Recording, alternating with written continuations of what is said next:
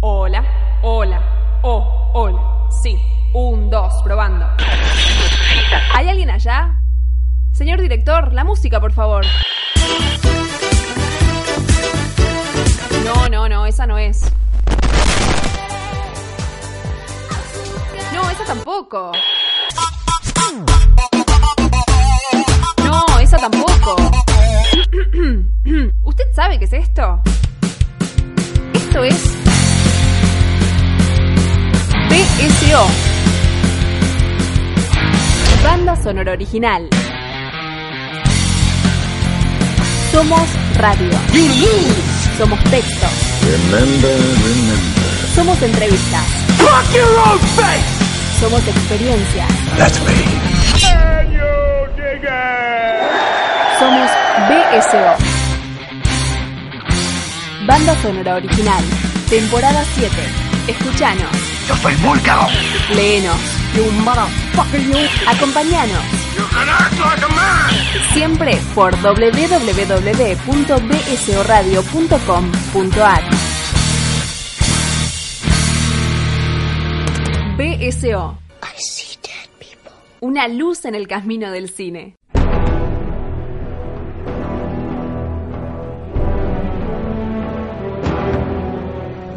¿Cómo podré conmoveros?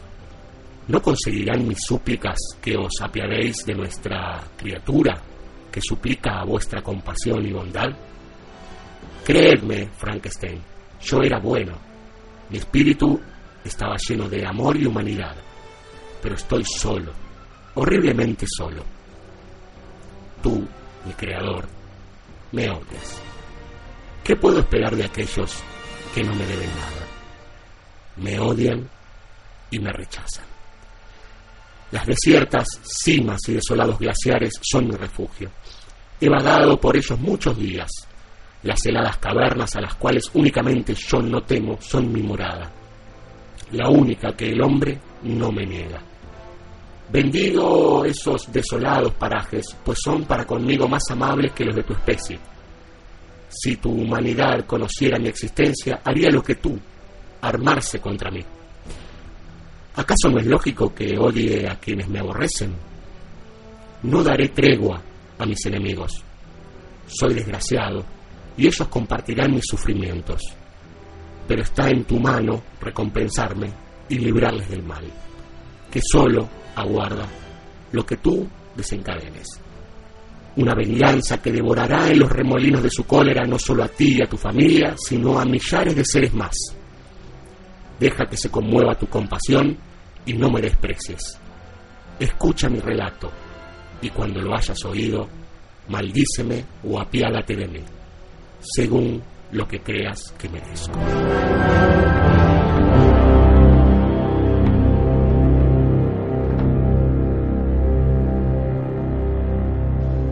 Este es un fragmento, en este momento literario, de banda sonora original, un fragmento de una de las más grandes obras de la literatura moderna llamada Frankenstein de eh, Mary Shelley, ¿sí? Eh, la autora mm, inglesa que justamente hace 200 años escribió esta novela que nos convoca en esta velada oscura, tenebrosa, un tanto apesadumbrada, y que cerrando en esta temporada de BCO, ya estos últimos capítulos, decidimos rendirle un sentido homenaje. Queridos amigos que estáis del otro lado, les damos la bienvenida y aquí tenemos dos compañeros, compañeres, eh, no peronistas, pero compañeros al fin, que intentarán llevarles a ustedes de alguna manera algunas obras cinematográficas que supieron reflejar de distinta manera la leyenda, el mito en realidad, de Frankenstein o el Prometeo moderno. En primera instancia tengo al compañero casi que está siempre, que es eh, el que va y viene, pero que es el, el hombre que está acá atornillado en el estudio, Fabio Damián Villalba. ¿Cómo le va? Eh, bueno, hasta, bueno, está bien. Eh, y bueno, vuelve al estudio de banda sonora original aquí en el Parque de los Patricios nuestra amiga Luciana Eiras. ¿Qué haces, Lu? Bueno, está bien, eso ya es... Drácula falta. eh, para, porque eso es como una especie de vampiro, ¿no? El sonido. ¿Qué cuentan? Bien, acá estamos en esta noche tenebrosa. Es una noche de fiesta porque ganó River Plate. Ni voy a hablar de eso. Ah, cierto. Bueno, y como vos bien contabas con tu bola, este, se cumplieron 200 años. Yo con la bola no hago nada. No, no, no, con, con la gola colgando. eh, se cumplieron 200 años de la publicación, en realidad, de Frankenstein o el moderno Prometeo. A diferencia de Lovecraft, que le pifiamos con el centenario al Sí, inicio por un año, año. ¿no? Sí, por un año, bueno. Eh, acá nos pusimos las pilas y fuimos con el número redondo. 200 años de la publicación de la obra de Mary Wollstonecraft de Shelley. De Shelley debería ser, ¿no? Porque en realidad ella era la esposa de Percy Shelley, el, el poeta.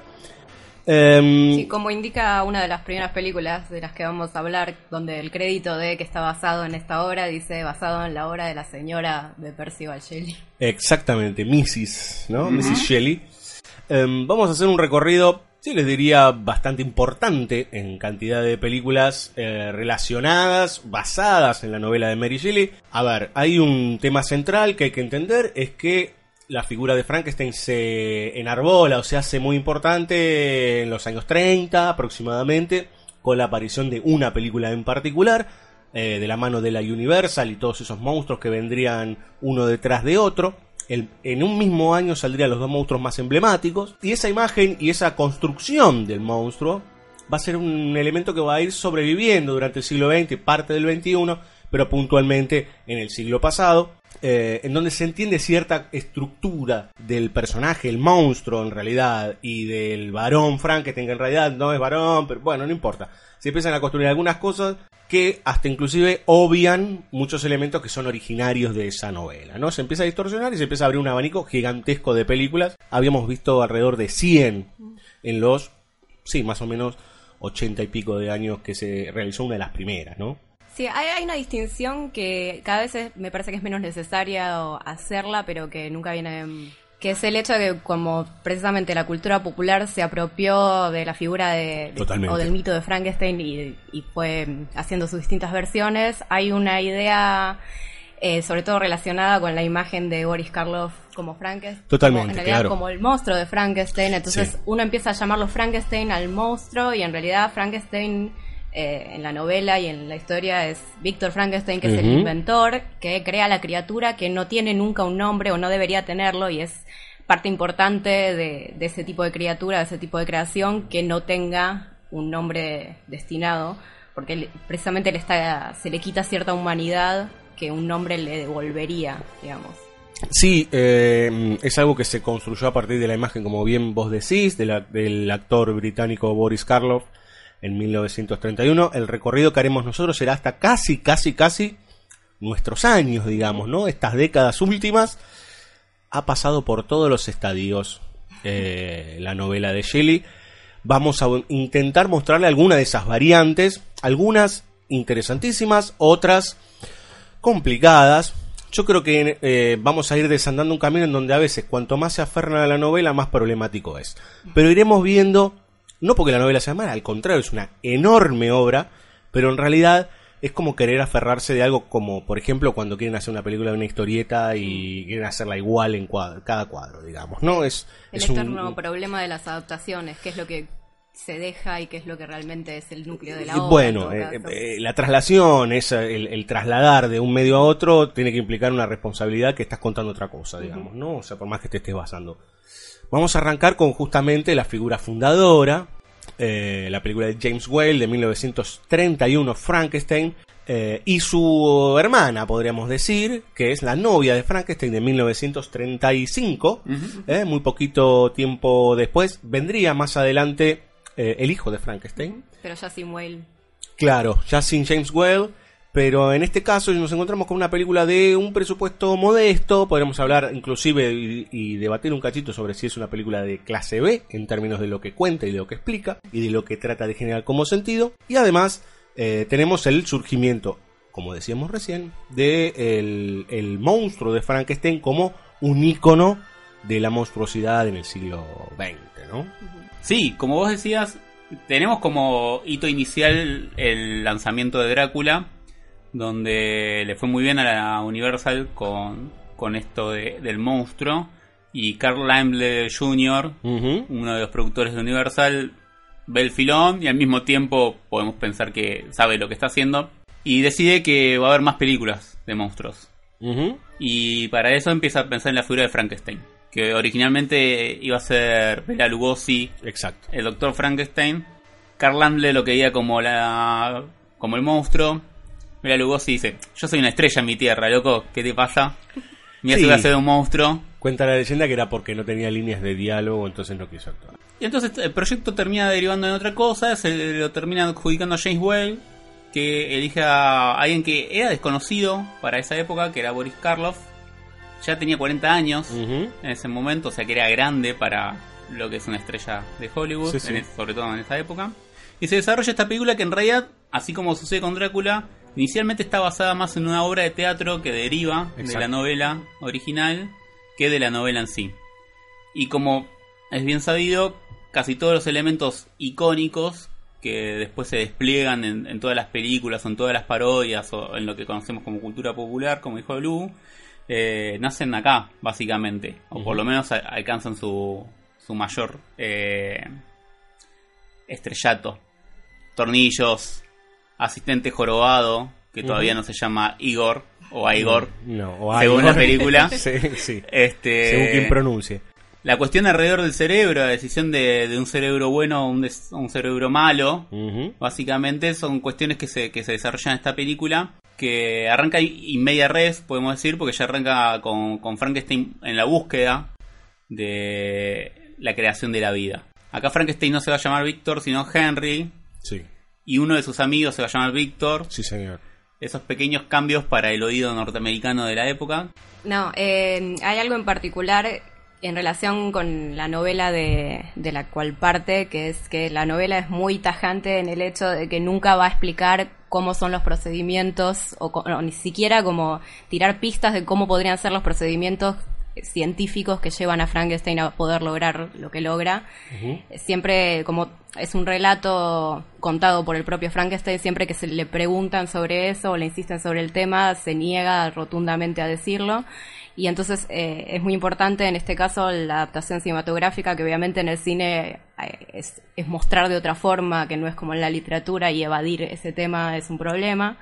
Entonces todo el imaginario sobre el tema de la electricidad y, y est- este tropos del, del científico, del laboratorio, el- la noche de tormenta y todo lo que desprende, eh, tiene su origen acá. Y es lo que después, precisamente, en la, la cultura popular se empieza a tomar como eh, el- los elementos fundamentales de cómo, cómo se genera la vida, digamos. Bien, y tenemos entonces que en esta película Henry Frankenstein, el protagonista, desea crear vida, está en esa búsqueda, al mismo tiempo está comprometido con Elizabeth, que es uno de los personajes más importantes de la novela, que es su prometida. Hay varias situaciones especulares o de dobles en la obra de Frankenstein y en obviamente todas las traslaciones, porque al mismo tiempo Elizabeth es tanto su prometida como su hermana, Sí. ya que es una niña adoptada, no es una hermana de sangre, pero es una niña adoptada por los padres de, de Frankenstein. Sí, señor. Adoptada de alguna manera también como para que inevitablemente sea o termine siendo su esposa. Eh, Eso según la película se siente un poco más o no. En la de Branagh, por ejemplo. Sí, que es la que más se acerca a la novela, o que intenta acercarse más a la novela. Entonces, obviamente es un hombre que se está debatiendo entre su vida social y este, este patos o esta pulsión que él tiene por crear vida, básicamente. Que acá no tiene ningún tipo de explicación psicologista de en el pasado mi madre murió y, y necesito salvar la vida. Con este muchacho jorobado empiezan a juntar cadáveres. El muchacho jorobado es más o menos un poco tarado. Y cuando lo mandan a buscar un cerebro, La explicación, ¿no? eh, bueno, después el amigo Mel Brooks se va a reír de esto, pero básicamente tienen los cerebros en unos tarros donde tenés como cerebro normal y cerebro criminal. Sí, Porque lo manda primero que, eh, que todo. Digo, la, la actitud de Frankenstein, esta idea de profanar cuerpos, en primera instancia. Y de la construcción. A ver, porque también retomemos un cachito, la idea del Prometeo moderno. ¿no? Eh, no es casual que se llame Prometeo moderno. Prometeo era un titán que le dio el fuego a los humanos y fue castigado y un águila le comió el hígado y quedó ahí en una montaña y demás y demás. Digo, esta idea de acercarse a un elemento muy complejo, muy potente, muy difícil de asir eh, y jugar de alguna manera a ser Dios, digamos, ¿no? Esta idea de tocar algo casi imposible y tratar de llevarlo a otro estado. Esto es lo que sucede con, con Frankenstein. Y en eso que decía Lugo, que es esta idea de, de la universidad, muestra esta idea de cómo se conforma un cerebro. Está el cerebro criminal y el cerebro superdotado o algo por el estilo. Y el boludo este, que vos decís que no es Igor, pero no me acuerdo cómo se llama, pero que es Fritz. eh, se le cae uno, se asusta y se le cae uno. Entonces dice, bueno, antes que no llevar nada, llevamos el que está un poco más complicado. Sí, que es una idea muy interesante porque es como algo medio lambrosiano con esta idea de, que lo anatómico o lo físico de alguna manera refleja lo espiritual. Que- Sí. De que de nuevo no, no, no es- digo, está en consonancia con ciertas cuestiones alrededor también de la figura de la criatura y de cómo es vista esa criatura alrededor. Porque por lo general el rechazo a la criatura se da por el horror que produce. Por lo Claro. menos en la novela va a ser así. Sí, sí, por un en las tema películas, claro, en las películas va a tener sus diferencias según la película. Sí, señor. A veces la criatura es porque está en el lugar eh, inadecuado, en el momento inadecuado. Como vos decís, se da esta cuestión de robarle el fuego a los dioses, ¿no? Sí. La, la cuestión de alrededor de, de la chispa de la vida. Que en este caso se, se termina produciendo en el laboratorio de Frankenstein, este, muy diferente a la novela, como decía Lu, donde no tenés un parámetro de cómo lo logró. Acá tenemos la cuestión alrededor de la electricidad, que inevitablemente la va a ir tomando toda otra película de Frankenstein. Sí, bueno, otra vez, ¿no? Se, reco- se configura el imaginario, el It's Alive, digamos, ¿no? Es como el grito y la imagen de, de Víctor Frankenstein, bueno, en este caso no a Víctor, Henry Frankenstein, apoyado, apoyando sus espaldas en el cuerpo de- del monstruo que acaba de, de nacer, este, gritando y el fundido negro, digamos, ¿no? Este, una de las escenas más recordadas, creo, de la historia del cine. Pero sí, ese robar el fuego es un pecado, digamos, originario, es lo que origina la tragedia posteriori. Y es esta idea de eh, querer justamente jugar a ser Dios, digamos, ¿no? Es algo que la película de alguna manera entabla, este, pero que bueno, después necesitará una continuación para terminar de cerrar. Igual, en esos términos, si pensamos en la idea del castigo por los actos cometidos, en Mm. el caso de, de esta película y la siguiente también, lo que sea que, que tenga que, que purgar Frankenstein en sí como creador, medio que no lo hacen, no lo castigan por todo lo que hizo, al contrario, termina como feliz. por lo menos en la, por lo menos en la, claro, por lo menos en Frankenstein del 31 eh, hay algo ahí que va mm, escabulléndose, podríamos decir, en la propia trama, que es que, bueno, Frankenstein es el responsable y acá eh, están haciendo zigzag todo el tiempo. De hecho, él termina siendo parte de la cacería Claro. en busca de, de- de la bestia, digamos, ¿no? Este, que dicho sea de paso, es una bestia que no tiene ningún tipo de expresión más que la física, que es, por favor, Lu, recordame, pero lo acabamos de leer igual, tiene, aprende a hablar, aprende a, comunicarse con los humanos. Sí, es que en realidad en la novela el, el monstruo, digamos, termina siendo bastante culto y, Claro. y tiene mejor entendimiento con un personaje que es ciego, que después también aparece en la, en la segunda película de Whale, como el único personaje que como no percibe su apariencia horrorosa, entonces se deja llevar solamente por lo- el, el entendimiento que tiene o la cultura de idioma, o, o sea, es un...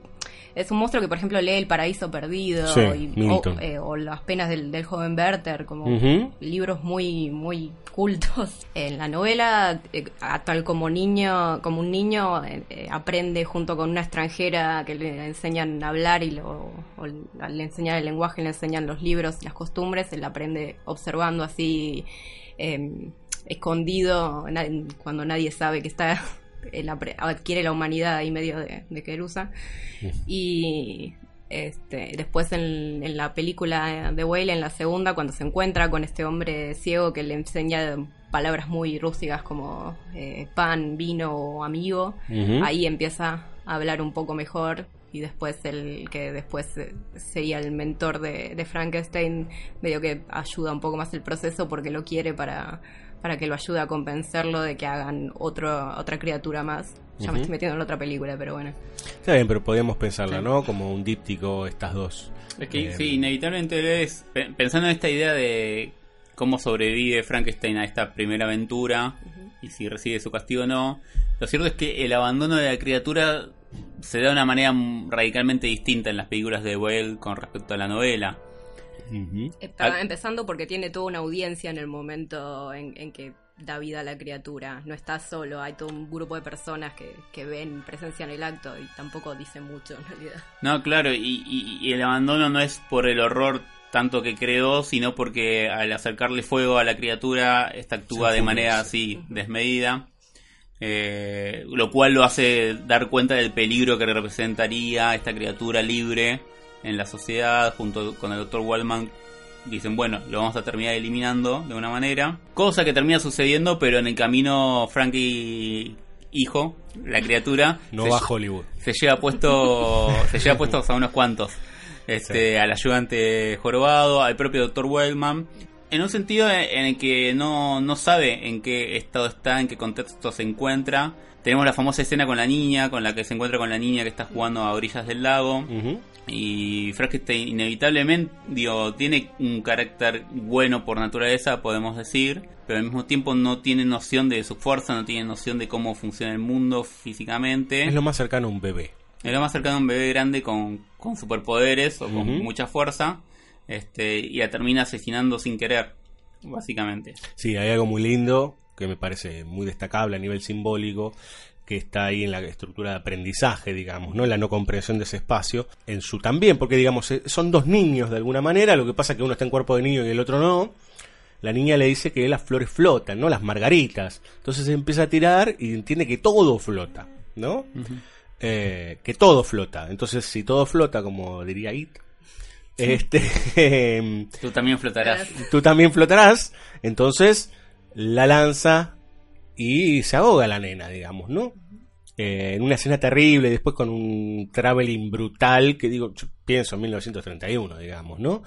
Y que también hay que aclarar, digamos, la película empieza con un tipo advirtiendo, Sí. ¿eh? ¿no? Un tipo sale de un telón, este dice, good evening, ¿no? Como, bueno, hoy vamos a decirles que esta película es tremenda, así que si quieren irse, váyanse, eh, para, hoy para nosotros es, es una película muy amena, digamos, ¿no? Pero digo, una situación como esa puntualmente, que es la de la nena, uno tiene que empezar a, a recabar datos de cómo se construía la época en 1931, es algo muy difícil, ¿no? O sea, es- estás viendo, bueno, habría que ver las conexiones que tiene con el expresionismo alemán, digamos, ¿no? Porque para esa época el amigo Lang hacía un, ¿no? un asesino de niños, por ejemplo, ¿no? Con el vampiro eh, meterse con esas cuestiones casi tabú, podríamos decir, ¿no? Eh, la violación, asesinato de menores, digo, ahí hay un par de cuestiones que son fuertes para la época, son Sí. fuertes ahora, imagínense, para ese momento, digamos, ¿no? Y que me parece también está estrictamente conectado con ese tipo que, claro, Lemle cuando vio esa escena seguramente debe haber dicho, pone a alguien que diga si quiere levántese y váyase, porque es un, un tanto difícil, ¿no? Porque después el resto de la película no va por ese carril. No, no, no, para nada. Y además eh, es cierto también que, bueno, estamos hablando de una película muy corta, muy breve, Claro. donde hay un montón de cuestiones que están condensadas en muy poco tiempo, donde muy- muchos años después todas las películas van a tener una extensión muchísimo más larga y van a dar Sí. desarrollo a, mu- a muchas más escenas. Este, y es más, digo, como, como lugar icónico de, de los asesinatos de, de la criatura, tenemos esta que está modificada del libro original, porque en realidad está más cercano de lo que es el asesinato de William Frankenstein, que es el hermanito de Víctor. Y después ya pasamos al momento icónico donde la turba aparece. Esta Las idea antorchas. alrededor de las antorchas, de, de lo que es la gente del pueblo, que además hay una configuración espacial muy extraña en Frankenstein, que es la mezcla de, de tecnología eléctrica con lo que es el, el, el villorio o, o la villa, eh, de una manera muy- más medieval, eh, por lo menos en, en lo que tiene que ver con la configuración En definitiva, la Frankenstein de Whale cierra con el supuesto asesinato de- del monstruo a manos de, de la turba que lo persigue hasta un molino. Sí. Ahí tenemos la figura del molino. Podríamos hablar del eje vertical. Podríamos hablar de la cruz con las aspas del molino. Sí. El amigo Henry Frankenstein se termina salvando, que es esto que comentábamos alrededor de- del castigo no. Y sobrevive para la siguiente película, que técnicamente la película arranca cuando termina Frankenstein. La Exacto. novia de Frankenstein arranca con el final de la película original del Perdón, 31. Con el mejor eh, Previously On de una película. Sí, claro. Sí, y aparte con un grado de, de autoconciencia, podríamos Sí. decir, ¿no? Porque en realidad lo que aparece es Mary Shelley, creo que está Lord Byron y Percy Shelley, y están ahí como diciendo, che, qué bueno lo que escribiste. Hay, hay que hacer una aclaración tal vez al respecto, que es que en la novela ah, original hay, hay primero un prólogo de, de Shelley, el, el marido de Mary, eh, contando la anécdota de cómo, de cómo surgió la historia de, de Frankenstein y después, ma- años más tarde, en una reedición, Mary- la propia Mary Shelley explicando sus motivaciones de cómo en una juntada con amigos un día de lluvia en el medio de, de los en el campos castillo, eh, de- un castillo, La eh. villa Diodati. esta, esa. De donde supuestamente surgieron varios, eh, varias historias de terror populares como El vampiro de Polidori, etcétera. Eh, entonces que ese fue el lugar de donde nació Frankenstein, de, de esa juntada y desafío entre amigos de, de escribir cuentos de terror. Entonces medio que el, el- la- el prólogo de La novia de Frankenstein toma de eso y entonces tenemos sí a los personajes así eh, comentando qué bueno lo que escribiste y diciendo bueno no eh, pero hay más para contar Claro, esto no terminó aquí, digamos, ¿no? Bueno, porque fueron astutos también, que es esta idea de vos no ves, ves que el monstruo le cae una viga, que ahí también podemos hablar de una presunta crucifixión invertida, San Pedro, bla. Y por otra parte, vemos que cae muy mal herido Víctor Frankenstein con un final rarísimo, digamos, ¿no? Con todos brindando, una Sí. cosa delirante. Sí, en mi memoria terminaba cuando lo sacaban del molino y lo llevaban a la casa y no sabíamos más nada. Pero después Claro. me di cuenta reviéndola No. que estaba la escena de él con Elizabeth. Le trae el licor de la abuela, digamos, ¿no? Una cosa como muy... muy- eh, bueno, vamos a amenizar un poco esto. Lo vemos de fondo aparte, ¿no? Como... eh, bueno, to be continued, digamos, ¿no? Sí, bu- bueno, en ese sentido la, la novia de Frankenstein cuando arranca, tenés, por más que te cuentan lo que pasó en la otra película y si vos viste la otra película sabés que está esta escena de que se salvó y estaba todo bien, te, ha- te hacen el jueguito al principio de si está vivo o no Frankenstein y hay todo como un paralelismo con el hecho de, del está vivo que de, de cuando nació la criatura El chalai, de claro. toda la gente gritando It's Alive. Entonces medio equiparándolo a él también con, con la criatura en sí. Sí, bueno, el renacimiento y todas estas cuestiones. Lo cierto es que traen ahora un personaje extra que sería la, esta idea de la novia, eh, que está conectado, digamos, ¿no? Con esta idea de el anhelo de una pareja y demás, de la, de la novela, y, y etcétera. Porque, a ver, también hay que entender que Frankenstein es eh, una elaboración y un pensamiento con respecto a lo que va a venir, que es la industrialización este, desmedida, llega la, la revolución industrial, y aparte de eso, llega el hermoso y querido capitalismo que vendrá en el neoliberalismo o liberalismo, como podemos decirle hoy. Sí, sí, obviamente una lectura de, de Frankenstein más pensando en Mary Shelley estando en Inglaterra en 1800, iniciados de los 1800, Ujú. eh, claramente, y la, y la cuestión alrededor de- del cuerpo y la utilización del cuerpo y, su fragmentación, inevitablemente se pueden sacar miles de lecturas a- alrededor de, de la revolución industrial y, bueno, y lo que estamos inmersos hoy en día. Sí, ni hablar de la responsabilidad sobre las creaciones eh, tecnológicas y que, uh, en el- por ejemplo, en el caso de Frankenstein, que es el peor padre del mundo, pero es el más irresponsable del mundo porque crea algo y es algo extraordinario y después lo deja ahí para que sea, y entonces no se hace cargo de, de direccionarlo, digamos. Sí, bueno, eh, bueno, eso si querés es parte de la estructura liberal, podríamos decir, ¿no? Vamos a escuchar un poco de música para seguir hablando de Frankenstein y compañía. Eh, vamos a escuchar, hoy tenemos música muy refrescante relacionada con eh, Frankenstein. Sí, no, no vamos a pasar banda sonora de Casi. las películas. casi. Hay una trampa, en realidad. Una trampa, pero. It's a trap. Pero hay- así como hay millones de películas alrededor de Frankenstein, 90 y pico en realidad, eh, hay muchas canciones alrededor de la figura de Frankenstein. Sí. Y fuimos eligiendo algunas de las que más nos gustan. Vamos a escuchar a los Diamonds con... Es buenísimo el título. Sí. Me encanta, ¿no? Eh, Batman, Frankenstein o Drácula.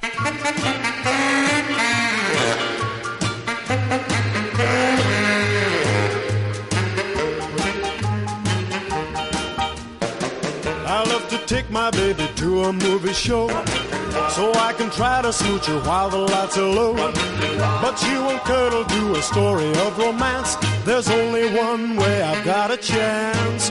It takes the Batman, Wolfman, Frankenstein, or Dracula to put her in the mood for love. It takes the cat, girl, dog, boy, creature from the Black Lagoon to make her feel like making love. It takes a monster from outer space to make my baby want my embrace. And when I hold her, she's like a dream. If only she can hear somebody scream.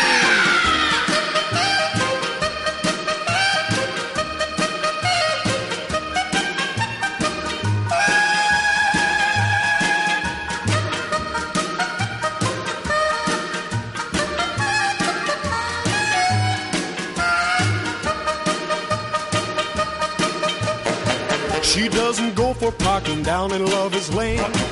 And lots of moonlight doesn't drive this girl insane. She thinks that dreamy music really is a bore. But I found out what she's looking for.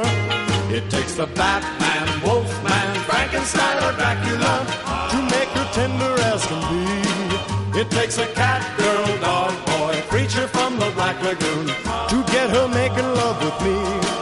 If there's a madman a bed bug that wrecks the world, she gets romantic. It's really quaint when all the other women start to faint.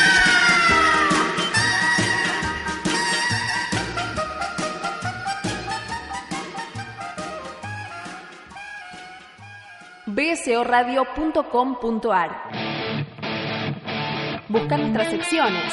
BSO escribe y BSO escucha. Porque el cine no solo se hace, también se habla, también se escribe y también se escucha. Muchas voces, muchas miradas en una misma web. Todos los jueves online o si no, encontrás todos nuestros capítulos en www.bsoradio.com.ar o directo en iVoox. BSO, una oferta que jamás podrás rechazar.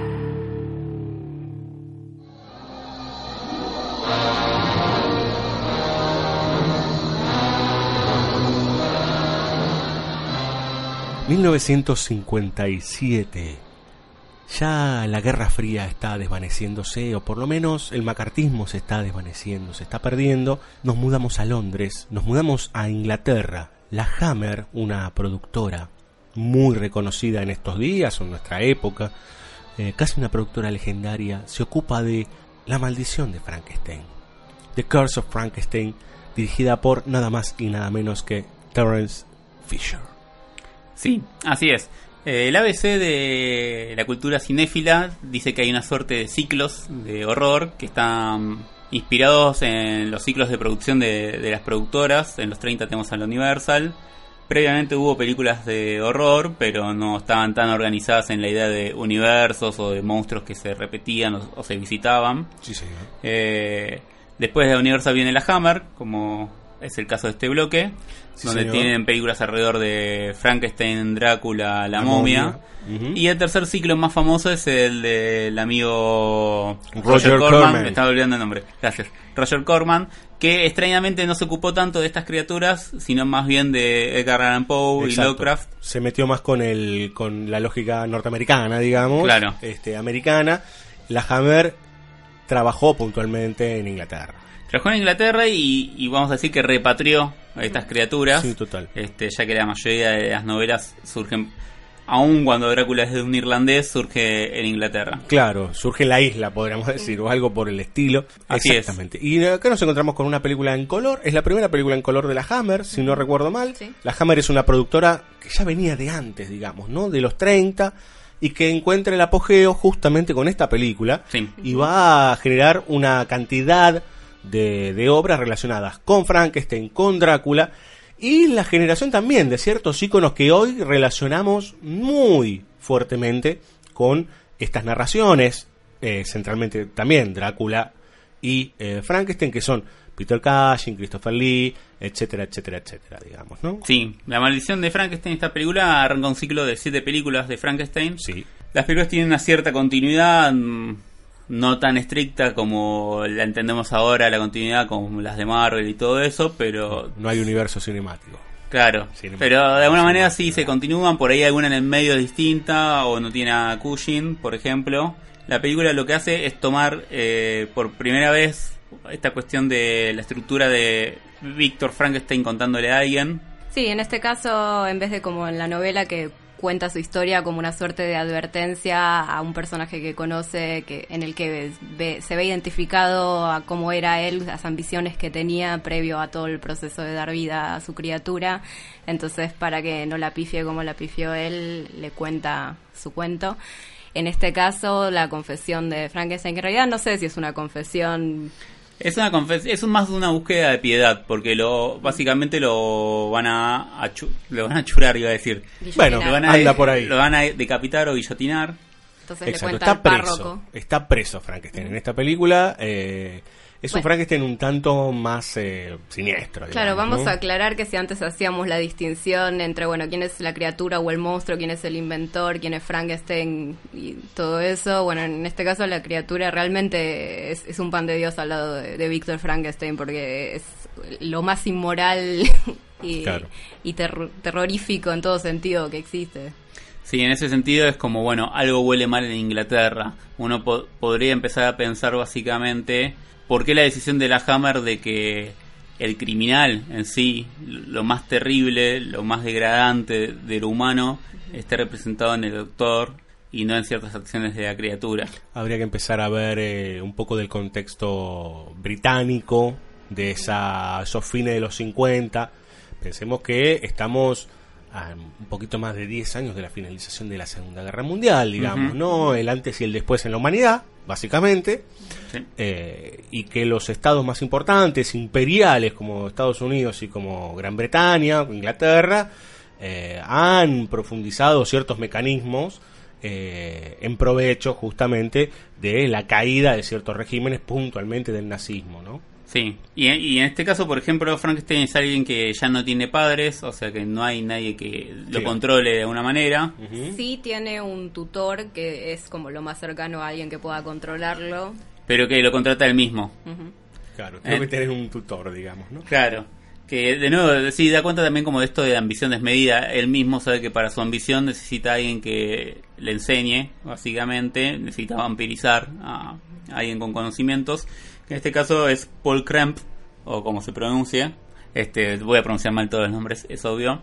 Que Kremp es un apellido que está en, en Frankenstein. En la novela. En la sí, novela, claro. En la novela básicamente, pero este personaje está totalmente modificado. Es una mezcla como del amigo de Frankenstein más sus profesores y todo lo que le quieras meter en el Claire medio. es el amigo, ¿no? De Frankenstein, el original. Claire Vallés. Claire Barcy. Claro. Que eh, sí, claramente el personaje de Kremp acá es un personaje con, con pruritos que, que tiene una línea moral que lo guía y que cuando empieza a ver cómo Víctor va traspasando esa línea en la búsqueda de crear vida, decide hacerse a un costado. Pero este vínculo de, am- de amistad también es lo que va a ir tensionando el, el conflicto de, de la película, porque esta ambición desmedida de Víctor obviamente va a llevar a una, a una perversión de toda la casa Frankenstein. Claro. Es la primera vez que se establece que Víctor tiene relaciones con Justine, que es la mucama famosa de Frankenstein, es famosa porque es acusada de asesinato. A la que la cuelgan. A la que la cuelgan. La, la pueblada, ¿no? Sí, la hacen hacerse cargo de un crimen que en realidad comete la criatura Claro. de Frankenstein. Claro, que eso encima en la novela es, es muy crítico de cierto sistema judicial y, y de cierto lugar de- Sí. del chivo expiatorio. Sí, que es, digo, es el hoy. Sí. Es el hoy, digo. 200 años de qué sirvió, diría un poeta argentino, digamos. Eh, estamos hablando de las mismas cosas que suceden hoy, digamos. Sí, sí, totalmente. Bueno, digo, la criada es como la pobre de, de la casa, le encuentran un relicario o un colgante o un camafeo, como queramos llamarlo, este y eso funciona como única prueba y entonces logran que ella misma Confiese. confiese un crimen que no cometió. Eso en la novela, ¿no? Pero bueno, acá es la, es la primera vez donde se pone una tensión sexual entre esos personajes, que después en la de Branagh va a estar algo así, pero más lavado, Sí, Mencionado. Mencionado de yo. pasar, va a haber otra cosa con, con los padres de ambos, pero después lo vemos en, en la de Branagh en sí. Este, y al mismo tiempo está la figura de Elizabeth, donde no se construye eh, como una crianza conjunta, sino que Elizabeth eh, vive con su tía o con la tía de él en realidad, a la cual le pasa dinero. Una vez que la tía fallece, eh, Elizabeth viene para la casa y va, es la prometida de Frankenstein, pero no corta ni pincha, básicamente. Sí, de hecho no lo reconoce, no sabe, hace tanto tiempo que no se ven que no sabe ni cómo se ve después Claro, de lo 20 confunde años. con Cramp. Que Cramp se va a enamorar de Elizabeth. Claramente. Este, lo, lo interesante de- del ciclo de The Hammer, Universo también lo tenía, era la noción de, de construir toda la novela en un espacio cerrado. La, la novela tiene un montón de viajes en sí, Sí, porque claro. Se va a estudiar a Alemania, después cuando escapa de lo que hizo, cuando escapa de haber creado esa criatura, dejarla abandonada, tiene un viaje a Inglaterra, Sí, llega hasta Irlanda. Pero él en Está, realidad está es eh, de Ginebra Suiza. dando vueltas. Claro, Ginebra. Claro. En cambio, eh, obviamente por cuestiones productivas, básicamente, tanto en la Universal como, la, como en las películas de la Hammer, todo lo que tenemos se construye alrededor de un castillo. Sí, claro. Bueno, los exteriores de la de 1931 son una belleza, digamos, ¿no? Yo he descubierto ojos entre las nubes que estaban ahí dibujadas. están puestos recontra adrede, digamos, ¿no? Hay un plano en donde Fritz descuelga el cuerpo, en que hay dos ojos observándolo de atrás, digamos, ¿no? Este, cuando Fritz está temeroso y tiene que cortar la soga de ese cuerpo que va a habitar eh, Frankenstein, el monstruo de Frankenstein. Sí, así es. Re- Perdón, eh, en este excurso, ¿le gusta que diga No, excurso? está perfecto. Eh, en, el caso de sí, en el caso de la maldición de Frankenstein no retoma tanto los elementos icónicos de lo que es el laboratorio o la figura de Frankenstein. En principio porque también eh, la Universal tiene los derechos para la imagen de Frankenstein hasta el 2026. y- Hoy Frankenstein es una figura que no vende nada. Vamos a ser honestos. No vende nada. Eh, Hotel Transilvania tiene un Frankenstein y está vendiendo. No, eso es un Más allá de iba a decir iba a decir un dibujito para los chicos, pero es eh, pero no no no Frank, Frankenstein.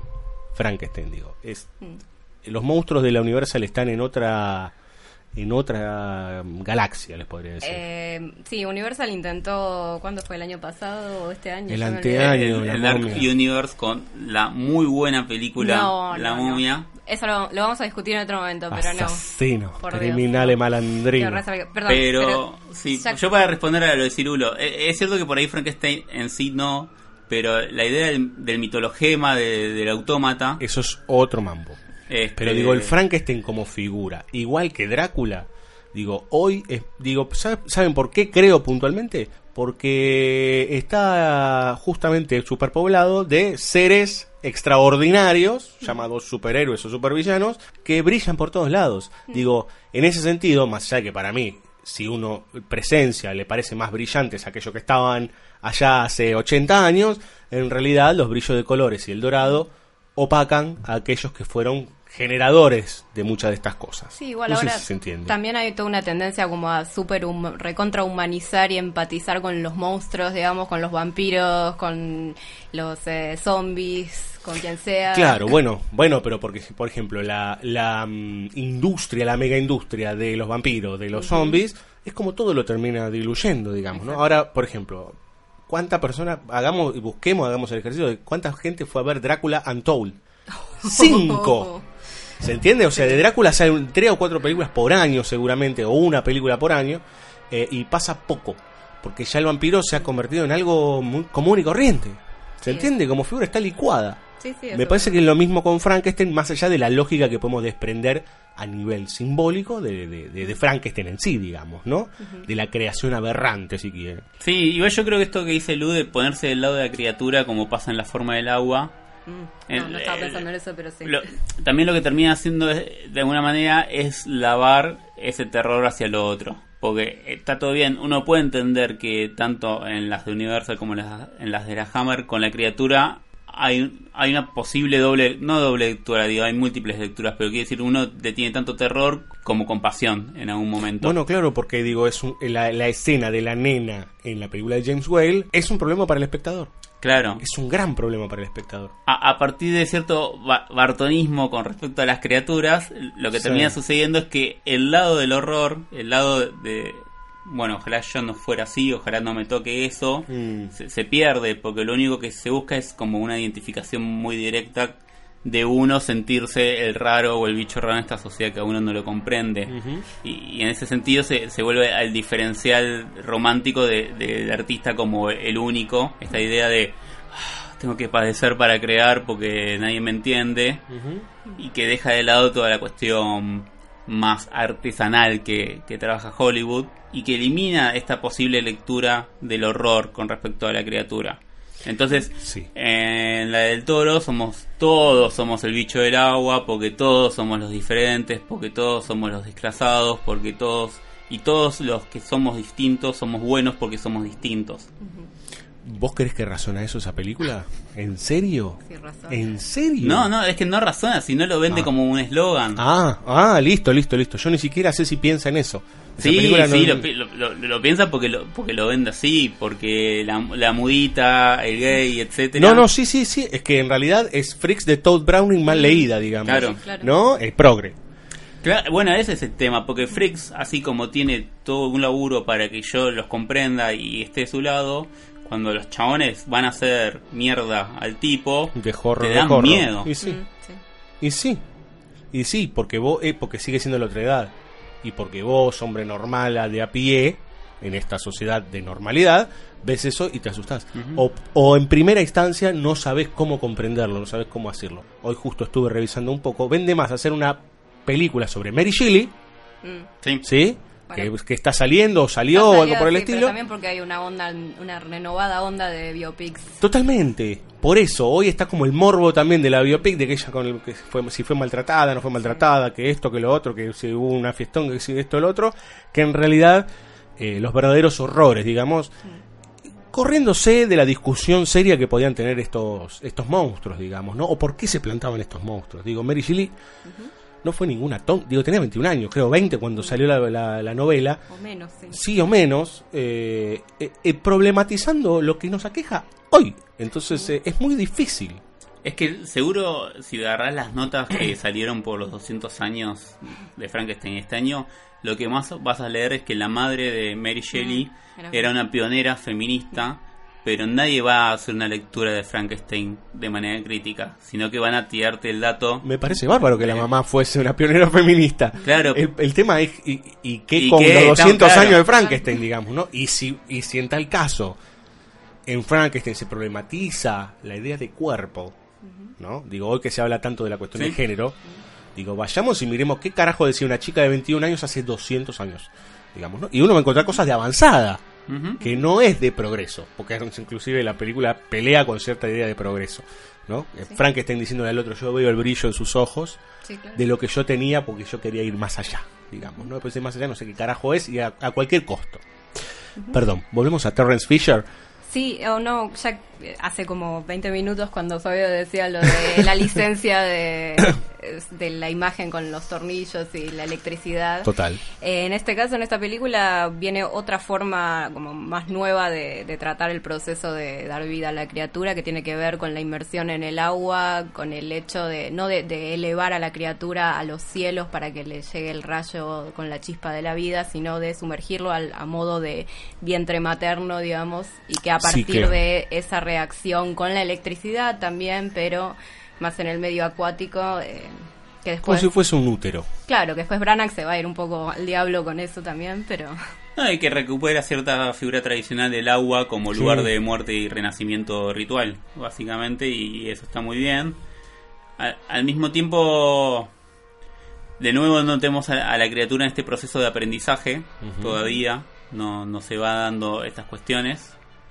Y básicamente tiene como diferencia, más allá de, de todas las que nombramos, tiene como el recurso narrativo de que Víctor cuenta su historia, pero en este caso el que recibe la historia no le cree a Víctor y no tiene la porque no tiene la comprobación em- empírica como lo va a tener aquel navegante Walton en la propia novela que se va a cruzar cara a cara con la criatura. Bueno, hay una construcción de legado, podríamos decir, ¿no? Finalmente. Exactamente, sí. Bueno, venimos del capítulo de Apocalipsis Now, ¿no? Este. Padre, con- sí. Contale a mi hijo. Vamos a escuchar a... Uh, este es otro monstruo.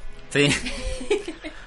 Yo tengo que, a ver, que decir algo. Alice Cooper, que parece eh, todos estos, estos mitos sobre el rock and roll, no imagina, o aquel que alguna vez vio algo de Alice Cooper, imagina que era un tipo que debía vivir en una mazmorra. Alice Cooper es un señor cristiano que juega al golf, este multimillonario que un día se le dio por hacer shock rock. Eh, y es el papá casi visual de Marilyn Manson, podríamos decir. Y tiene un tema de los años 80 con un disco que se llama Constrictor, que le sale una boa de la boca. Una cosa, ¿no? También bastante fálica. De hecho, ah, vamos a escuchar este tema que se llama Teenage Frankenstein, o sea, el, el- el Frankenstein adolescente. Perdón, eh, creo que en el mismo año, en 1957, Ujú. después de estar pifiando, sale una película en Estados Unidos que se llama Yo también era un Frankenstein adolescente. Mira, justo, o casualité.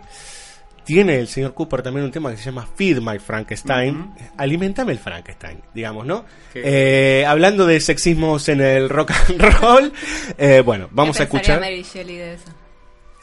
Mira, Me hubiese gustado. Yo, creo, yo creo que hubiese, hay cosas más complejas para que la Mary Shelley se levantase de la tumba este, y salía con una ametralladora, este, al estilo Diango. Eh, vamos a escuchar Teenage Frankenstein del amigo Alice Cooper y retornamos en este capítulo 200 aniversario del eh, monstruo de Frankenstein.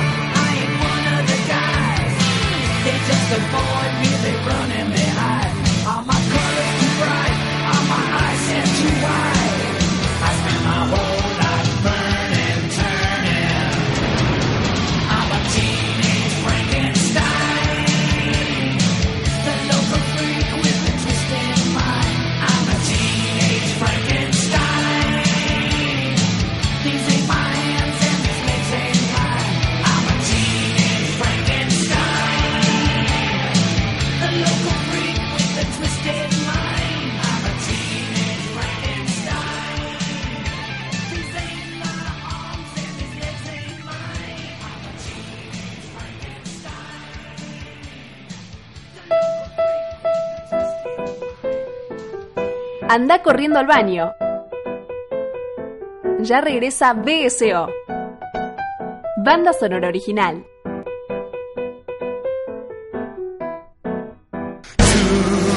Together again for the first time. We've only met in a dream. Tercera película de la noche, en realidad tercer bloque, porque ya hemos visto eh, más películas. Hemos visto una dupla al principio, una ya sería la cuarta en este tercer bloque.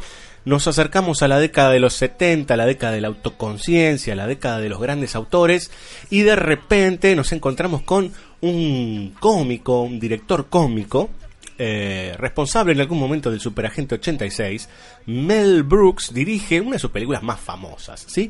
El joven Frankenstein, eh, justamente interpretada por un cómico muy reconocido, por lo menos en la década de los 80, que es Gene eh, Wilder. Los escucho, mis compañeros.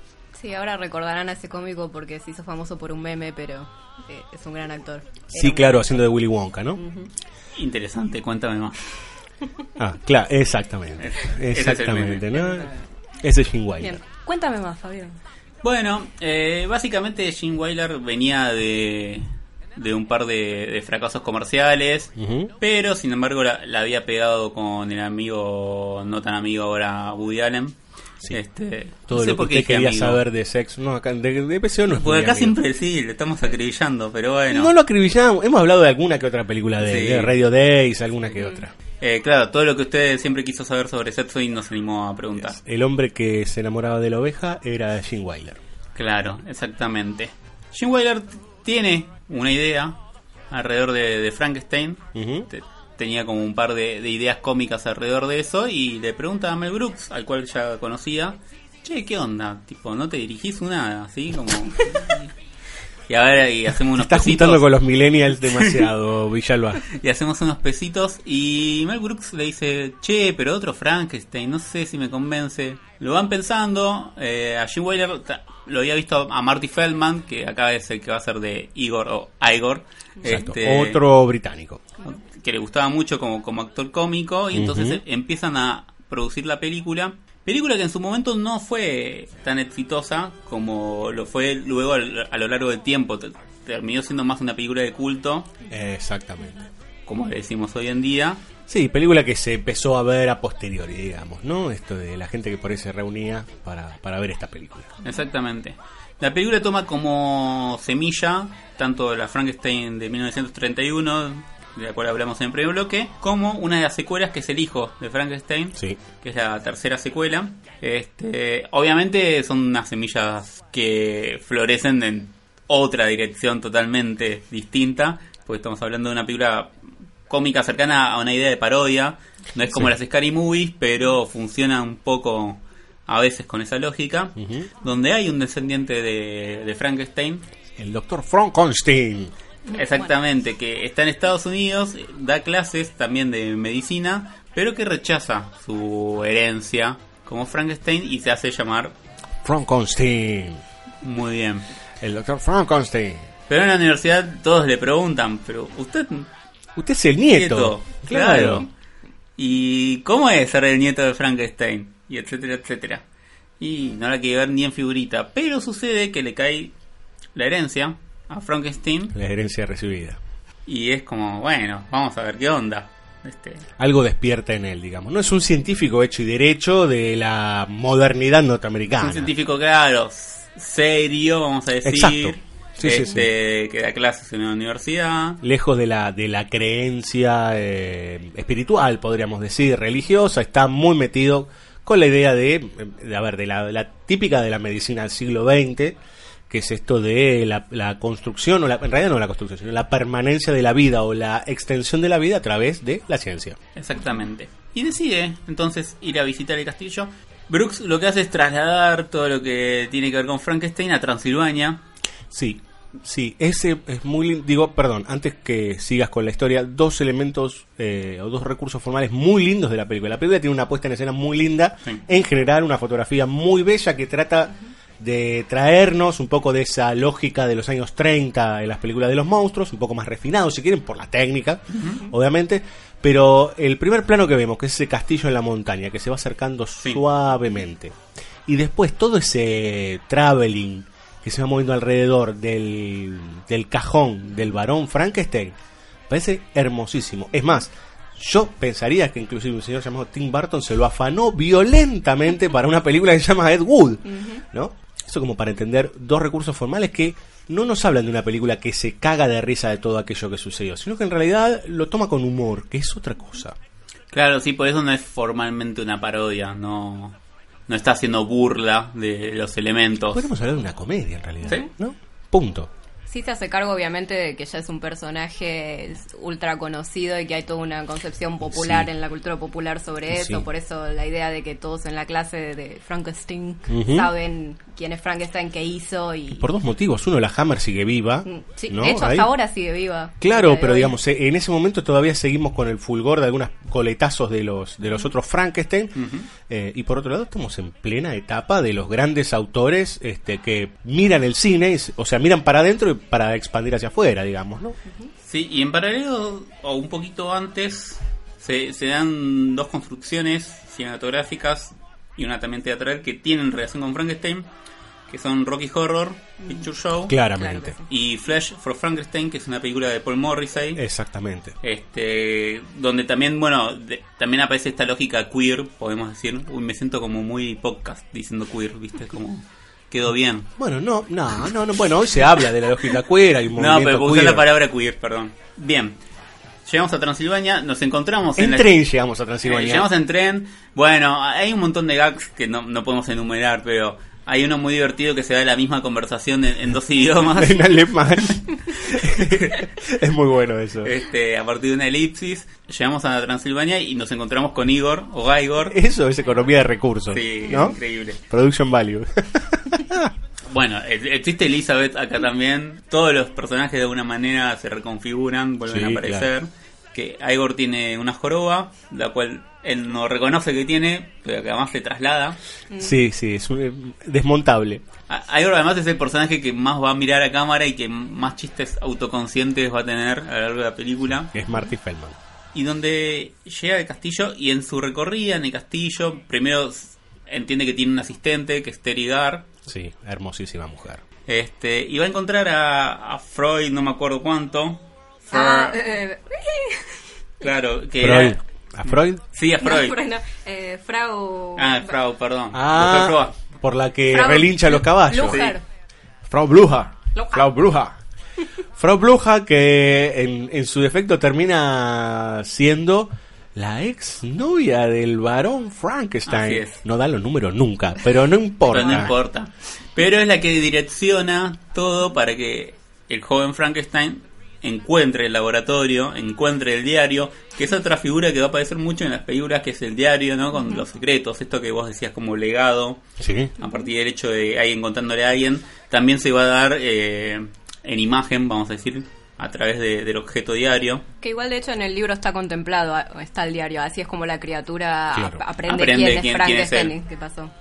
La lectura del diario de Bueno, es cuando está esa confrontación de Frankenstein con, la, con el monstruo, digamos, ¿no? Cuando entiende quién es el que lo creó, digamos. Claro, bueno, lo, lo que leía, lo que abría el capítulo, digamos. Exactamente, ¿no? Como este, se da cuenta que es su padre, de alguna manera. Eh, pero en este caso es un poco obvio el, el, el varón Frankenstein porque dice, ¿cómo lo hice? ¿No? El, el diario dice, ¿cómo lo hice? Así empieza. Este, co- cual manual de cocina de Doña Petrona. Bien, y esto es lo que lleva al joven Frankenstein a revisitar los experimentos de su abuelo y a generar de nuevo la vida. Exactamente. Y lo que sucede ahí es que, bueno, otra vez, pero, pero acá parece hasta casi más justificado. Sí. Porque Fritz era un boludo, digamos, en 1931, esto que se le cayó un cerebro. Acá también se le cae un cerebro, pero Igor, que en realidad es... Usted me dice Igor, pero yo soy Igor, ¿no? Eso es un chistecito lindo. Digo, eh, el humor de Mel Brooks está en esta idea de repetir y repetir y repetir y repetir, algo que después van a tomar, por ejemplo, los Zucker, ¿no? Mucho Sí. esto de cómo repetir el recurso es mucho más inocente Mel Brooks. Más allá de ciertas elecciones con respecto a los tabúes y demás, pero es un poco más este naif, si quieren. Menos grosero. Menos grosero, Sí. claro, claro, claro. No tan. eh, que no apunta tan a ciertas cuestiones, por ejemplo, de índole sexual o de catológicos y demás. mucho menos, digamos. No, no, que pero acá después. está fuera de campo eso. Eh, No, no, es que está. Bueno, Con sí, respecto al miembro de la criatura, por ejemplo. Eso es una hermosura. Bueno, sí. Claro, pero está todo jugado desde un lugar, si quieren, menos, claro, menos grosero, Sí, sí. este, y más, más poético, si quieren también. Pero claro, como decías acá, Igor va a robar cerebros. Una suerte Sí, de blockbuster señor. de, de cerebros. Sí. Totalmente. Y donde hay uno que dice anormal y él lee que la persona se llama anormal. Sí, AB normal. AB normal, ¿no? Este, es hermosa la escena. La escena que dice, ¿pero qué agarraste? El de AB normal. Abnormal, imbécil, le dice, ¿no? Como eso, eso cuando juegan a la ahorca- va, a la suerte de ahorcado, cuando tienen que adivinar la palabra, Sí. es espectacular. Donde se retoma también algo que sucede en El hijo de Frankenstein, la, la secuela, y que empieza a suceder en todas las de Universal, que es que el pueblo ya no quiere saber nada con los Frankenstein. Claro. Lo cual es muy divertido porque en las de Universal el pueblo se termina llamando Frankenstein. Como bueno, cambiarle el nombre, macho, también. Claro, claro. Y todos empiezan a sospechar porque hay movimientos raros en el castillo, porque aparecen aparatos en el laboratorio. Y entonces una vez que Frankenstein vuelve a la vida... Perdón, El monstruo. Oh, me- acá me miraron mal. El monstruo. No diga, Fra- no diga así, diga oui. Una, una vez que la criatura vuelve a la vida, bueno, hay que presentarla en sociedad, básicamente. Exactamente, me parece que hay un lindo, muy lindo juego que hace la película, que estamos hablando siempre de un humor muy ligero, digamos, ¿no? Pero la película en un momento pega un giro, que es cuando Frankenstein se da cuenta de que hay que ayornarlo de alguna manera al monstruo y convertirlo en un ciudadano. Entonces lo educa, pero lo educa para que para hacer un show. Sí. ¿no? Que es terrible, porque en realidad entiende un poco eh, la regla del juego de la época, ¿no? Como bueno, para mostrarlo a todos, ¿qué tenemos que hacer? Montar un escenario y hacer un bailecito y cantar. Este, entonces esto es un gran, un gran show, digamos, ¿no? Parte de, de cierta idea de, porque de hecho empieza toda esa escena con un cartel que dice sold out. O sea, venden entrada para ver al monstruo bailar. Pone en juego esta idea de como, bueno, Frankenstein también es el, el doctor, o Víctor Frankenstein, es en realidad parte de toda esta parafernalia capitalista bastante horripilante, digamos, ¿no? Sí, la idea de que la sociedad de científicos del lugar funciona así, porque van... Lo van a son- ver. Son ellos los que van a, a la gala esta para... Y son los que después tienen fruta para tirarle. Claro. Bueno, y si, si quieren en ese sentido, aunque después está la turba, hay una, una traslación o una reconversión de la turba original, esa que, que lo persigue al Frankenstein del 31 al molino, una reconversión en un escenario, ¿no? Porque es esa turba que tira fruta, de tira verdura, este, a estos tipos que, bueno, que no la hacen del todo bien, digamos. Así es, porque la criatura se, se asusta por una explosión. Sí, que el problema no es tanto la criatura como que haga un mal show. Pero finalmente todo termina bien porque a través de un experimento el joven Frankenstein logra trasladarle parte de su inteligencia a la criatura. Sí. Un experimento que no tiene Ni pie ni, cabeza. No, no. Pero que lo más divertido es cuando Terry Gar hacia el final le pregunta, bueno, si ¿Qué te criatura- quedó? Claro, ¿qué te quedó de la criatura vos? Y ese momento, el momento que se escucha. eh, me parece fa- me parece buen, bueno ves ese es un chiste sexual claramente Sí. eh, y no hay nada digamos no en una scary movie de las últimas décadas uno vería eh, disculpe señora del otro lado pero vería un polvo a cámara De hecho lo ves. Eh, Ah, hay eh, uno, no, en- acá- no, acá- no, en las Scary Movie Ah. hay uno sobre el hombre invisible, una escena sexual con eso que es lo más eh, gráfico posible. sí por eso por eso por eso. La película recupera el episodio del ciego, amigo, sí. del monstruo, que en este caso es Jim Hackman, sí totalmente irreconocible. Irreconocible primero, que además, bueno, según la trivia, se había enterado que existía la película y pidió estar porque quería probar qué onda con la comedia. Pero además lo más interesante es que está con Terry Gar, que ambos están en la conversación ese mismo año. sí En otras circunstancias. En otras circunstancias, cuenta la trivia que un día fue al set de la película La mujer de Mel Brooks y habló con Terry Gar. Y Terry Gar le dijo, sí, terminó saliendo bien esa peli de la conversación. Y la mujer le dice, no, no, no, eso es un film, esto es una peli. ah Hablando bien de la conversación, mira que le había gustado mucho con Mel como que, Brooks. como que esto era una peliculita Sí, eh, el joven Frankenstein con Frankenstein. Bueno, se podría tomar un poco más en serio también el joven Frankenstein. Nah, bueno, está bien. Esta es una película que pretende divertir bastante, pero que me parece que también tiene, a ver, es eh, un humor eh, medido, ¿no? No es este, una comedia de enredos ni nada por el estilo. Estamos hablando de algo como muy medido con gags cada tanto, o jueguitos de palabras. Cabe destacar en esto que hablamos de lo sexual. eh, el que me parece que es Mystery el- of Life. exactamente el misterio de la vida Eh, tenemos algo más para comentar de esta hermosísima película de Mel Brooks Un par de años después, el mismo Mel va a hacer la versión musical en Broadway, o en Estados Unidos, inicialmente en Seattle, de esta obra en 2007. sí hace muy poquito Eh, lo mismo que hizo con los productores en su momento, Sí. generó... Está medio retirado Mel de, del cine. Bueno, tiene, tiene nove- sus años tiene ya. 92 años Villalba Bueno, Manuel de Oliveira filmaba y qué sé yo, tipo... Manuel de Oliveira salía con cuatro que tenían 100 años también Sí. y hacían lo que querían Bueno, Mel Brooks es parte de la parafernalia hollywoodense este musical se estrenó en 2007 con letra y música del propio Mel Brooks. sí señor Y en 2009 tuvimos la versión argentina oh my god con, con Guille. Yo quise buscar ¿qué Guille Franchella? Guille Franchella. ah los productores No, No, no. joven Frankenstein. ¿En serio? Pero Sí. los productores también la hizo Franchella. Sí, con Pinti. Con Pinti. Y la siguiente obra que hicieron, porque se ve que La pegaron. Fue Joven Glory, Frankenstein, glory, aleluya. que, que ahí Pinti hizo solamente la traducción de canciones, que es algo que hace bastante, porque Hairspray también lo había hecho. Sí. No fue tanto un boom el joven Frankenstein como los productores, pero le fue bien. Eh, y Franchella hacía de el, El joven Frankenstein. del joven Frankenstein. O Sí. sea que cuando ella, cuando la chica le preguntaba, la, la Terry Gar argentina le preguntaba qué le Sí. quedaba el monstruo, él hacía y Vamos a escuchar música, gente. Eh, ahora vamos con el musical, justamente. Claro, vamos a escuchar la canción que cantan en el número musical de la película. Sí, señor. Está en el musical, obviamente. Ujú. Putting on the Ritz. Yes.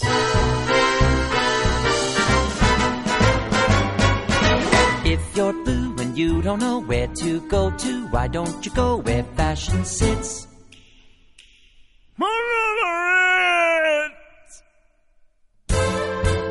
Different types who wear a day coat, pants with stripes, and cutaway coat, perfect fits.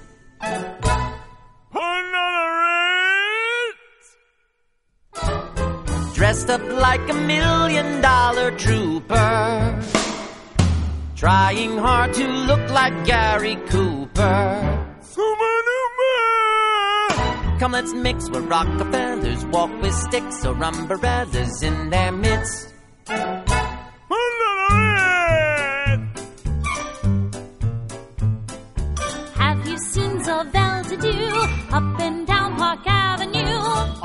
Famous thoroughfare with their noses in the air. High hats and arrow collars, white spats and lots of dollars. Spending every dime for a wonderful time. If you're blue and you don't know where to go to, why don't you go where the fashion sits? Put, put, put, put, putting on the Ritz. Different types who wear a day coat, prints with stripes and cutaway coats, the perfect fits. Puttin' on the ribs, Take it! From the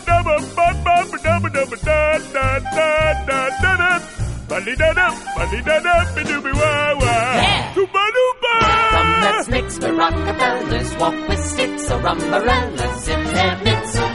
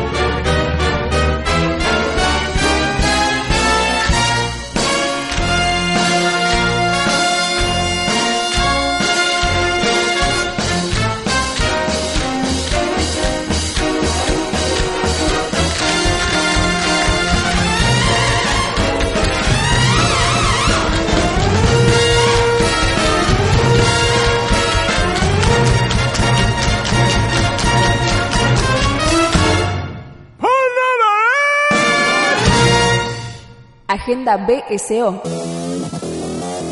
Las fechas del cine. www.bsoradio.com.ar Agenda BSO. Las fechas del cine. Estrenos. Jueves 13 de diciembre. Algo celosa de David Fuenquinos. Volver a Boedo de Sergio Criscolo. Río Mekong de Leonel D'Agostino. Jueves 20 de diciembre. No te preocupes no irá lejos de Gus Van Sant. Vergara de Sergio Massa. La Sirena de Seatoslav Podgaevsky. El tío de María Eugenia Sueiro. Jueves 20 de diciembre. Bumblebee de Travis Knight.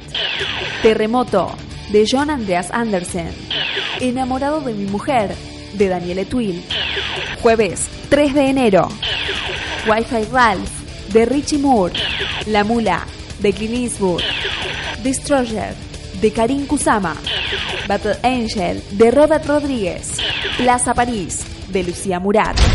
Agenda BSO. Las fechas del cine. www.bsoradio.com.ar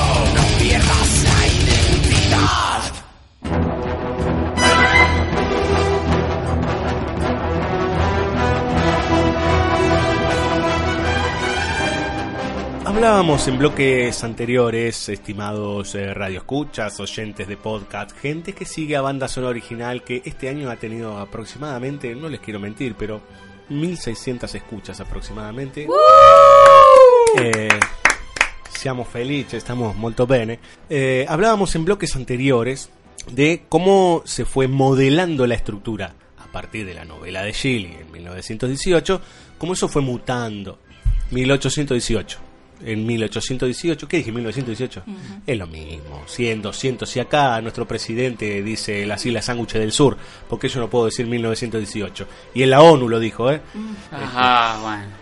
Bueno, sigamos con el franquestino. Eso. Eh, hablábamos de cómo se fue moldeando, cómo se fue reversionando, cómo se fue trasladando eh, y distintos elementos que se quitan, que se agregan, que se van cambiando, los apellidos de los personajes que van tomando distintos roles. Lo cierto es que en la década de los 90 parece que hubo como un intento de resurgir de algunos de los monstruos. Eh, en los tardíos 90 nos vamos a encontrar con la primera momia, si no recuerdo mal, o principios de los 2000. Pero casi unos 10 años antes nos vamos a encontrar con una obra maestra que es el Drácula de Francis Ford Coppola. Y en el medio de eso nos vamos a encontrar con una película de 1994, eh, el año que, por ejemplo, albergó eh, Pulp Fiction y que albergó Seven.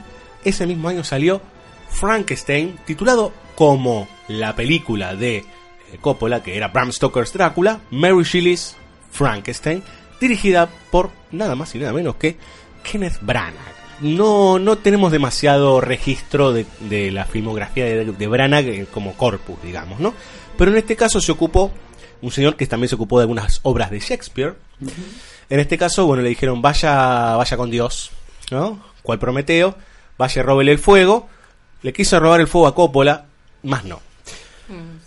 Eh, eh, todo esto viene a colación que yo hablaba de cómo se fue mutando, se fue buscando y cómo él eh, ganó más la cultura pop que la propia estructura de la novela. Branagh intenta de alguna manera ser lo más fiel posible a esa novela, salvando por algunas cuestiones, Sí, hasta llegar al final. hasta llegar al final, digamos, pero eh, no, y tan, bueno, también como muestra el mecanismo de construcción del monstruo y demás, por una cuestión obvia, digo, eh, obvia que tiene que mostrar algo, casi que no- yo no recuerdo ninguna película que no muestre, digamos, ¿no? La, la- la lógica de, No. de- de reanimación o de, o de construcción del, del monstruo.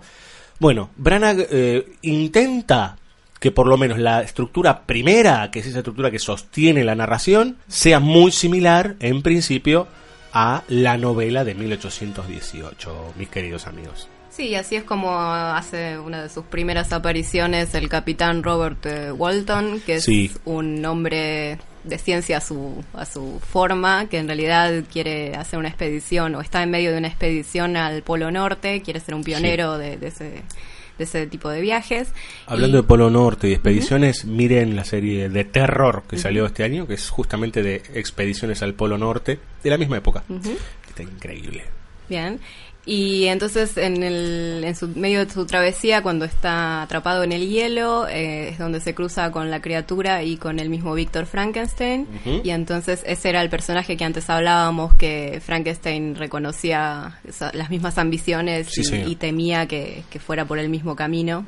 Entonces, por eso le, le cuenta su historia y en este caso vemos al principio, bueno, en realidad antes que todo eso, eh, retoma al el prólogo de la misma Mary Shelley, eh, no al estilo de la novia de Frankenstein donde aparece Mary Shelley, pero sí hay una voz en off donde eh, la que sería Mary Shelley Rarísimo igual. Sí, explica que quería hacer una, una historia de terror que hiele la sangre y todo eso.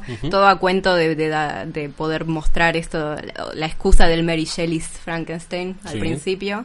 Y hay todo un, un prólogo también de texto explicando el- la- los problemas del avance de la ciencia, toda esta cuestión de contexto que hablaba Diego antes. Sí. Eh, bien, entonces vamos con Walton, que, que está em- empeñadísimo en hacer su travesía al norte, no importa el que se le está muriendo la tripulación o lo que sea, porque la ambición es más fuerte. Es la cara joven del progreso, digamos, ¿no? Exacto. Y entonces cuando se cruza con Víctor Frankenstein, que en este caso es el, el director, Kenneth Branagh. Kenneth Branagh, ahí da cuen- eh, empieza a dar cuenta de, de su historia y hacemos todo el flashback a, a que Branagh nos cuente. Hasta ahí está similar a la novela. Y hasta ¿no? ahí la película va bien. Sí. Cinco minutos. Cinco pasaron minutos nada más. solamente. Sí, a ver, lo discutíamos fuera del aire. A mí me parece que eh, lo que hace, y creo que es el gran pecado de la, de la película en general, es intentar ser eh, verdaderamente fiel a la estructura original de la novela. Digo, eh, es un pecado que cometen, inclusive, hablábamos también esto, eh, algunas películas que intentan ser fieles en exactitud. O sea, que ser exactamente iguales a ciertos cómics o ciertas historietas, ya desde el nivel formal, si quieren. En este caso intenta ser casi, o sea, no puede construir en, en cartas, las, las lee las cartas, los personajes en este caso, Eh, pero es- tiene, digamos, el devenir es muy similar al de la novela, excepto por algunas cuestiones particulares, que se ve obligado a mostrar o a construir un poco más. Y a inventar. Bueno, no, claro, sí, sí, claro. Bueno, ya el, el hecho, como vos bien vos decías en el primer bloque, toda la idea de la invención del monstruo está todo fuera de campo en la novela. Sí, yo hablaba más de cuestiones después con el personaje de Elena Bonham Carter. Está bien, sí, Pero también. Bien. Pero lo que hace puntualmente es que eso de tratar de pegarse tanto y ser fiel, fiel, le juega en contra, digamos. ¿no? Uno tiene la sensación que es una película desangelada. Es una película en donde ninguno de los personajes sabemos qué conflictos tienen, sabemos qué les pasa, pero no estamos con ellos, digamos, ¿no? Es, si quieren, yo sé que es un término polémico, ¿no? Pero es, es esta, esta típica película postmoderna, posmo. Sí, claro. Es que sí, justamente para mí lo problemático pasa más por el lado de, de la puesta en escena, de cómo se cuenta lo que se cuenta, que en el hecho de qué decide narrar, o sea, de qué hechos deciden narrar.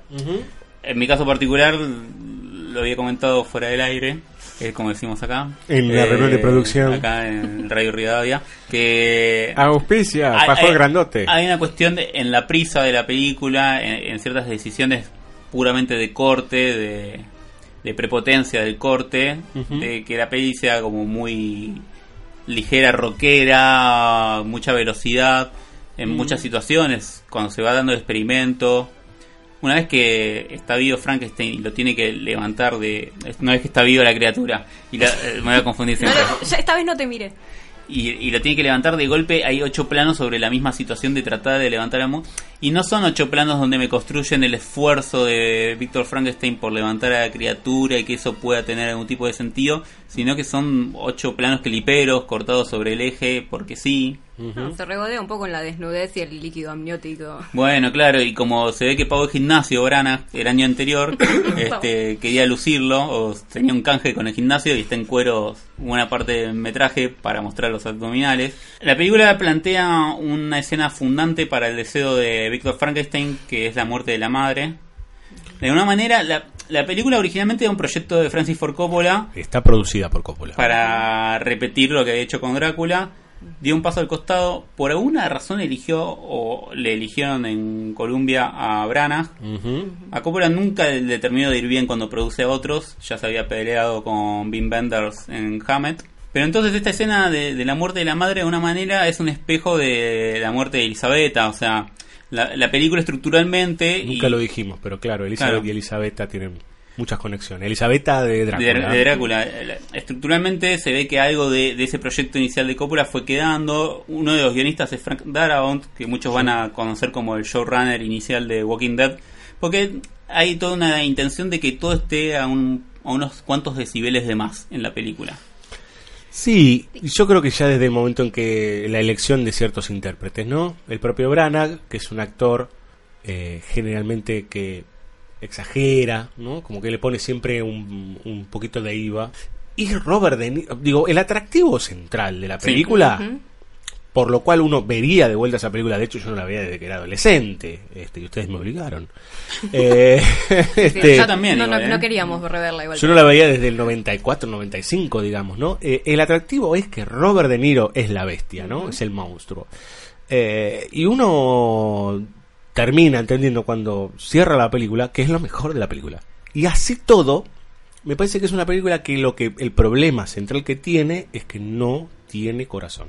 Y no tener corazón no implica "Eh, este Frana que es un boludo, no, sino que en realidad el ímpetu por querer ser el Frankenstein, o sea, la película correctamente narrada sobre la novela de Mary Shelley, más allá de las licencias que usted ahora se encargará, señora Luciana, de, de contarnos, eh, licencias importantes, pero más allá de eso, pretende eso, entonces lo que vemos son los palotes. Bien, ahí, ahí hay un gran problema para mí en la película que tiene que ver con esto de que si el horror con la criatura, para con la criatura que mencionábamos antes, tiene que ver con el aspecto horrible y sobrenatural que Claro. tiene muy alejado de la humanidad y que por eso es lo que genera la reacción en la gente, en, en- en los humanos de querer correrlo, querer destruirlo. En esta película, cada vez que se persigue a la, a la criatura es por un malentendido. Al principio porque piensan que está infectado de, de cólera, entonces Sí. lo corren por eso, no porque sea una criatura anormal. Y en la segunda vez porque em, creen que es otro tipo de monstruo, que es el que en- viene, el señor que viene a, A recolectar a los recolectar impuestos. impuestos, claro. De, de mala manera a la cabaña donde el monstruo aprende sus eh, eh, el lenguaje, las costumbres humanas. Y aprende de una familia muy pobre, eh, los ayuda de alguna manera. Bueno, ahí ves, hay algunas conexiones con esto de que mira a través de una, de una pared y demás, y va aprendiendo los gestos, las letras y demás. Claro. Aprende en tiempo récord. Eh, o por lo menos la película no termina de articular cuánto tiempo pasa, es rarísimo. De repente ya está leyendo el diario de Víctor Frankenstein, ¿no? Podríamos decir que es un ejemplo completamente. Es la, la otra cara de una adaptación como la que hizo Coppola con Drácula, por decir, ¿no? Es que sí, para mí es la versión degradada, es como el Kilgore de, de la Drácula de... Claro. O sea, lo que Kilgore es a Kurtz, si vuelven a escuchar el capítulo con Aaron Smuggler, este, esta es una versión totalmente degradada, es como un intento de, de generar el lugar operístico con Frankenstein en vez de pensar, bueno, si lo operístico funcionaba con Drácula, ¿cuál es el lugar que debería funcionar con Frankenstein? En vez de tratar de trasladar... Yo no sé qué operístico hay en esta película. La- Eh, la no, puesta no, en escena- en- entiende como operístico, sí, sí. No más. Cuestiones de... Lo piensa más como gritar, básicamente. Bueno, pero eso es otra cosa. No, obvio. Hay un, mayor, hay un mayor desarrollo de, de Víctor en Ingolstadt en lo que tiene que ver con la educación. Sí. Lo que pasa es que básicamente se queda como en, en los nombres, porque toda la formación que Víctor despliega como filósofos de la naturaleza que leyó no, no se pone nunca en juego en, en la película. No están nombrados nada más. Están para- nombrados porque sí. Y hay un pequeño mayor desarrollo de algo que para mí también es otra parte fundamental de la novela, que es el hecho de, de la persecución, básicamente, o del juego del gato y el ratón que se da entre Frankenstein y la criatura. Que entiendo que obviamente hay un, hay un problema de largo de metraje con respecto a desarrollar todos los, todos los ítems, pero básicamente ninguna de, de las películas que vimos esta noche, hay una miniserie que podemos nombrar que lo tiene un poco más desarrollado, Porque tiene más tiempo también. porque tiene más tiempo. Ninguna de las películas desarrolla ese vínculo entre la criatura y el doctor Frankenstein en relación a, a la persecución o el sentirse presionado Frankenstein a crear la compañera. Probablemente esta sea la, la única. Esta es la que más se le acerca, pero igual se sigue sintiendo de nuevo, como vos decías, lo de las elipsis con respecto al aprendizaje de- Sí, del monstruo. Sí, que es rarísimo. Acá también sucede con respecto a eso. Este, no, no hay un verdadero des- desarrollo, pero porque tampoco hay un momento de- en que los personajes paren la pelota y, y estén pensando. Sí, igual, claro, ustedes me dicen, no, tiene un costado operístico. Y yo lamentablemente les digo, y para mí no. Digo, porque No, es mal entendido. Claro, porque para mí ópera, ópera, es Drácula. Es que lo, lo importante de, de Frankenstein, la novela y de las películas que, que funcionan, que hemos visto del universo de The Hammer, es que básicamente no hay uno bueno y no hay uno malo, sino que son dos personajes harto complejos, Sí. donde hay momentos en que uno se puede identificar con uno y, y que eso es problemático. Hay algo que lo único que, que a mí me... Yo dije, bueno, acá se, explota, se va a explotar más, que es algo que expresa, que creo que más o menos creo que está, yo no recuerdo exactamente de la novela, pero que expresa el personaje del monstruo que le dice, tengo dos, eh, dos sentimientos. Uno es de una furia desenfrenada y el otro es de un amor profundo, digamos, ¿no?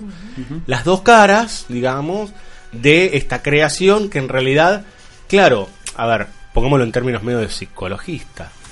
Eh, hay una pulsión muy brutal que puede disparar para cualquiera de los... Digo, eh, sería un Norman Bates, si querés, mal explotado, pero es esta idea, ¿para dónde apunta? ¿No? ¿Para dónde va esa pulsión, eso, eso tan potente que está dentro de él, que en realidad es el alma, podríamos decir, ¿no? Aquello que tiene que ver con preguntarse qué carajo es la existencia. Eso, que me parece muy potente, está explotado desde un lugar casi de serial killer. Eh, que no, a ver, termina siendo ahí sí casi banal, ¿no? Es como, está, explicado, punto. Para finalizar vamos a nombrar una miniserie de Hallmark. Es muy raro que yo esté hablando bien de Hallmark. Pero bueno, esta miniserie de Hallmark, que no es tan, tan fácil de conseguir, pero si buscan un poquito la encuentran. Pero básicamente lo, es de 2004. Los protagonistas no son tan famosos, pero... No, no, acá Lu me hace caras, pero no, no lo conoce pero- ni la madre. No, Este, no, para, para. Si vieron la nueva Bella y la Bestia o si vieron Downton Abbey, a la- al que hace del amigo de, de Víctor lo conocen, a Dan Siegel. Los protagonistas no son famosos, como decía. A William Hart también. Pero bueno. está William Hart Bueno, como el Dr. Wallman, pero no es protagonista. A Julie Delpy también. Julie Delpy no es protagonista, es la madre de Frankenstein que la palma en el primer a capítulo. Donald Sutherland también. Bueno, Donald Sutherland eh, es Walton en una diferencia de edad bastante complicada, Pero no importa porque Donald es un capo, esté donde esté. Claramente es un telefilm en dos partes de Hallmark con todos los problemas que eso implica. Yes. Hay un par de actuaciones para atrás. Te das cuenta mucho de la diferencia entre William Hart y el protagonista cuando están juntos, como uno pobre hace lo que puede y el otro la saca de taquito. Pero más allá de eso, como tiene más tiempo, hay un mejor desarrollo de los personajes, hay un mejor desarrollo de toda esta situación acerca de la creación. Toma muchos más elementos de la novela, como la referencia al paraíso perdido de Milton, que es uno de los libros que lee la criatura. Pero también se hace cargo también eh, un poco gorda a veces de toda una imaginería crística alrededor de la criatura que en la novela está, que en las películas de Whale está un poco más escondida en la primera, un poco más evidente en la segunda, este y que Sí, bueno, y aparte es el Hijo del Fuego, digamos, ¿no? Entendiendo a Jesucristo como la relación con aquello originario y otra vez con Prometeo, que es el que se choreó el fuego de los dioses para dárselo a los humanos, ¿no? Vamos a escuchar music. vamos a escuchar música. Dios es música, dijo un poeta, bueno, del Uf. conurbano. Del conurbano. Eh, vamos a escuchar una bandita de los 70, un poquito de rock progresivo de Edgar Winter Group con el tema. Frankenstein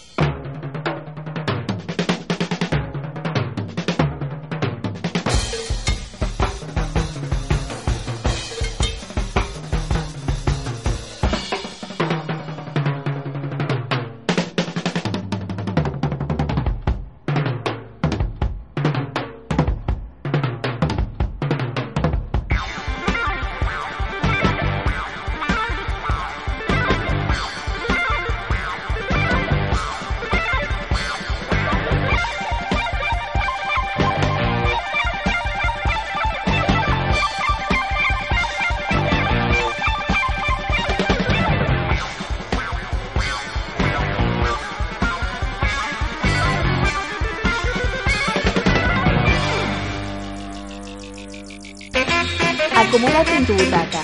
Aún hay más BSO. Banda sonora original.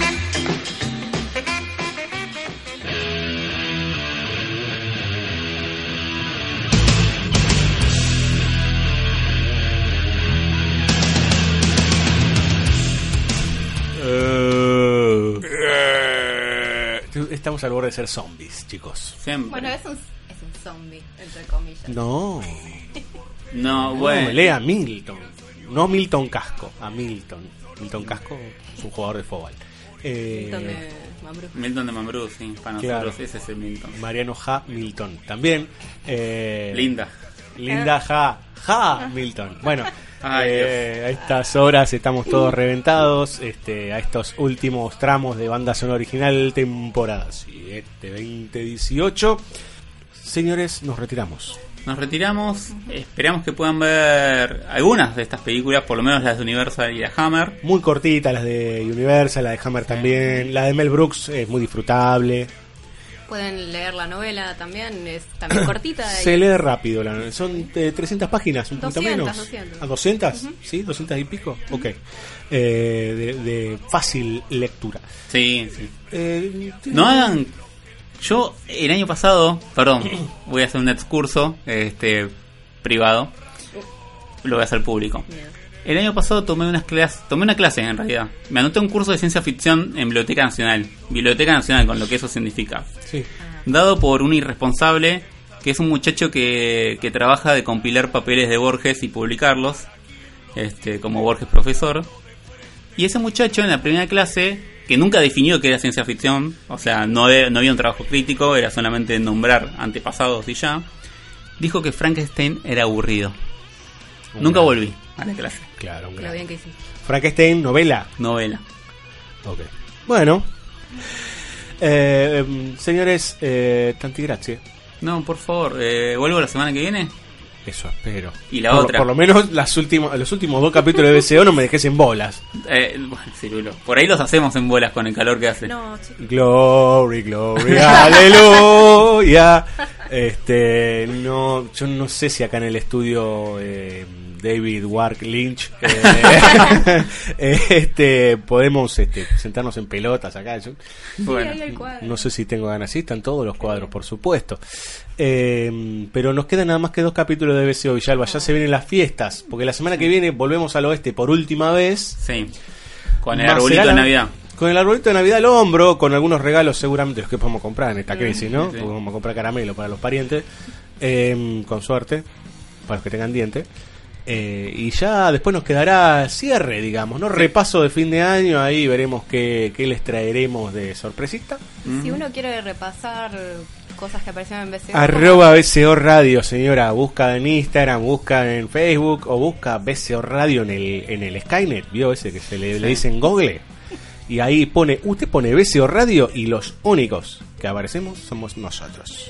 Todo lo que necesitan para saber de cine está en bcoradio.com.ar. No se diga más, señora. Nos vamos con una banda favorita para banda sonora Lo original. Mifi. Lo Mifi.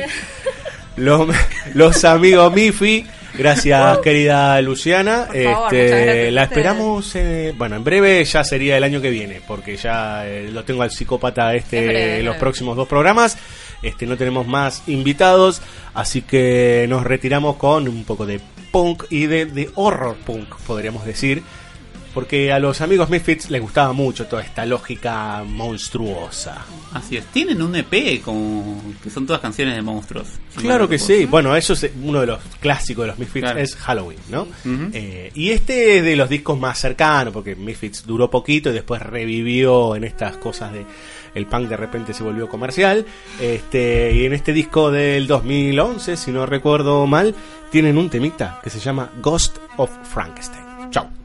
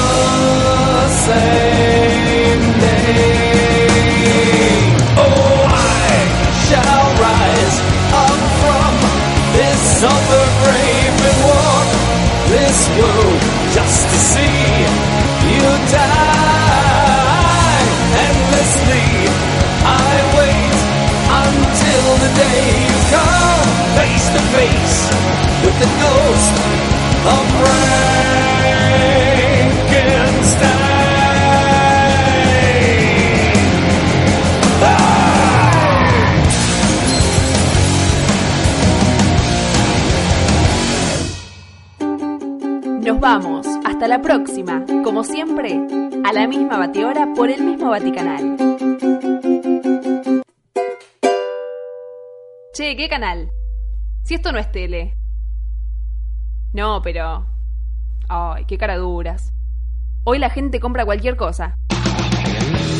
Búscanos en la web www.psoradio.com.ar o en las redes sociales como PSO Radio. PSO. Reflexión y cine. Todo en el mismo lugar. Insisto, qué cara dura.